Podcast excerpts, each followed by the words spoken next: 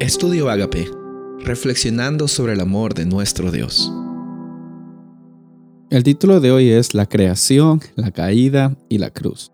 Génesis capítulo 3, versículo 6. Y vio la mujer que el árbol era bueno para comer, y que era agradable a los ojos, y árbol codiciable para alcanzar la sabiduría. Y tomó de su fruto y comió, y dio también a su marido, el cual comió, así como ella. Sabes, este versículo es un poco eh, triste porque a partir de ese momento fue de que el pecado invadió este mundo, corrompió la condición del ser humano y a partir de ese momento aparentemente nuestra condición era una condición que no tenía solución. Sin embargo, lo que también podemos resaltar versículos después es que ni bien el ser humano pecó, ni bien el ser humano cayó, ni bien el ser humano se equivocó. Yo veo aquí de que Dios es bien intencional en el sentido de alcanzar al ser humano, preguntarle, ¿dónde estás? Me gusta como Dios pregunta a Adán y le dice, ¿dónde estás? ¿No? ¿Dónde es que están ustedes? Es la primera pregunta que Dios hace en la Biblia.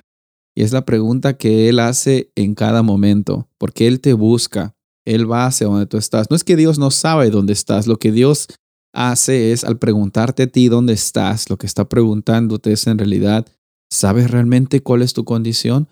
Dios va a trabajar en la vida de una persona, va a restaurar la vida de una persona que está dispuesta a responder esta pregunta, ¿dónde estás?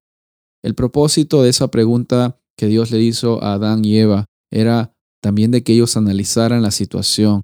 Lastimosamente, Adán y Eva pusieron excusas eh, y mostró realmente cuál es la condición del ser humano cuando está corrompida por el pecado. El ser humano piensa solamente en sí mismo cuando tiene problemas y muchas veces trata de zafarse de las situaciones echando la culpa a otras personas.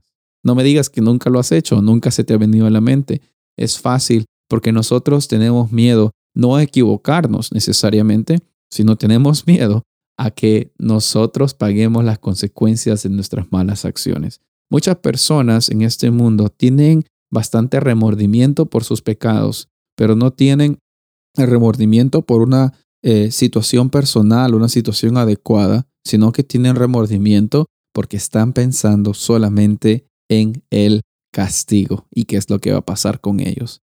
Eso fue lo que pasó con Adán y Eva. Sin embargo, a pesar de que Dios no tenía ninguna responsabilidad en el asunto, Él se pone al frente y presenta un plan de salvación que nosotros lo encontramos en Génesis capítulo 3 en el versículo 15. Saben, lo que encontramos allí es de que por medio del sacrificio de alguien perfecto, es que nosotros podemos alcanzar la salvación. Y si hoy día tú estás pasando por dificultades, recuerda, nosotros tenemos una vida llena de dificultades. Sin embargo, por medio de la promesa que encontramos en Génesis 3.15, el Mesías, que es Cristo Jesús, está más que dispuesto a entrar en nuestras vidas.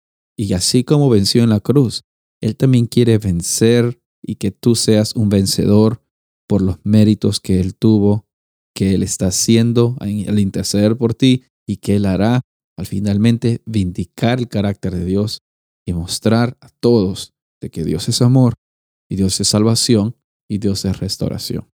Sabes, el llamado de hoy es un llamado muy importante. Es un llamado en el cual nosotros tenemos que responder esa pregunta que Dios nos hace. ¿Dónde es que tú estás? ¿En qué situación te encuentras?